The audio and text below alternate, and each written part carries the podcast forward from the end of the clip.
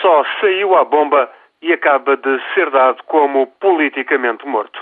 Tal foi o destino de Ali Abdullah Saleh, presidente do Iêmen, por mais de 30 anos. Saleh ficara gravemente ferido num ataque ao palácio presidencial no início deste mês. Fora levado para a Arábia Saudita para tratamento médico. Ainda assim, mesmo confinado a um hospital, Saleh e seus apoiantes apostavam no retorno triunfal. Declarava-se firme Saleh, tal como fizera desde o eclodir de tumultos no princípio do ano no Iêmen.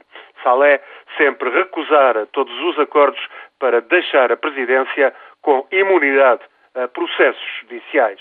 Acabou por entrar em guerra aberta com algumas das principais tribos iemenitas e só mesmo uma bomba no Palácio Presidencial em Sanaa o colocou fora de jogo.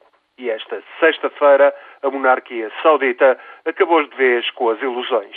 Anunciou que Saleh não irá regressar ao Iêmen. Terá de optar, na prática, por uma proposta irrecusável.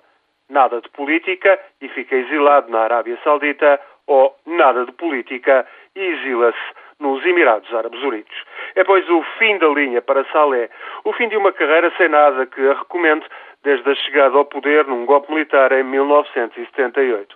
Por essa altura, Saleh comandava as tribos que dominam a maior parte do norte do Iêmen. Em 1990, chegou a presidente de uma república unificada quando os tradicionalistas do norte se impuseram aos radicais socialistas do sul do país.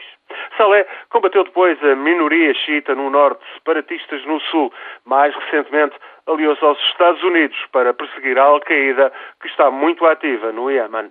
Saleh manteve ainda relações atribuladas com a poderosa vizinha da Arábia Saudita, que agora procura alguém que possa evitar o reacender da guerra civil e o alastrar das batalhas tribais no sudoeste da Península Arábica. Foi Saleh e ficaram em tumulto 24 milhões de amenitas, o lote mais deserdado e mais miserável de todo o mundo árabe. Representam tamanha ameaça e semeiam tantos ventos que, para não colher maior tempestade, a monarquia saudita tudo terá de fazer agora para tentar pacificar o Iêmen. Não será nada fácil, até porque os ventos não sopram de feição.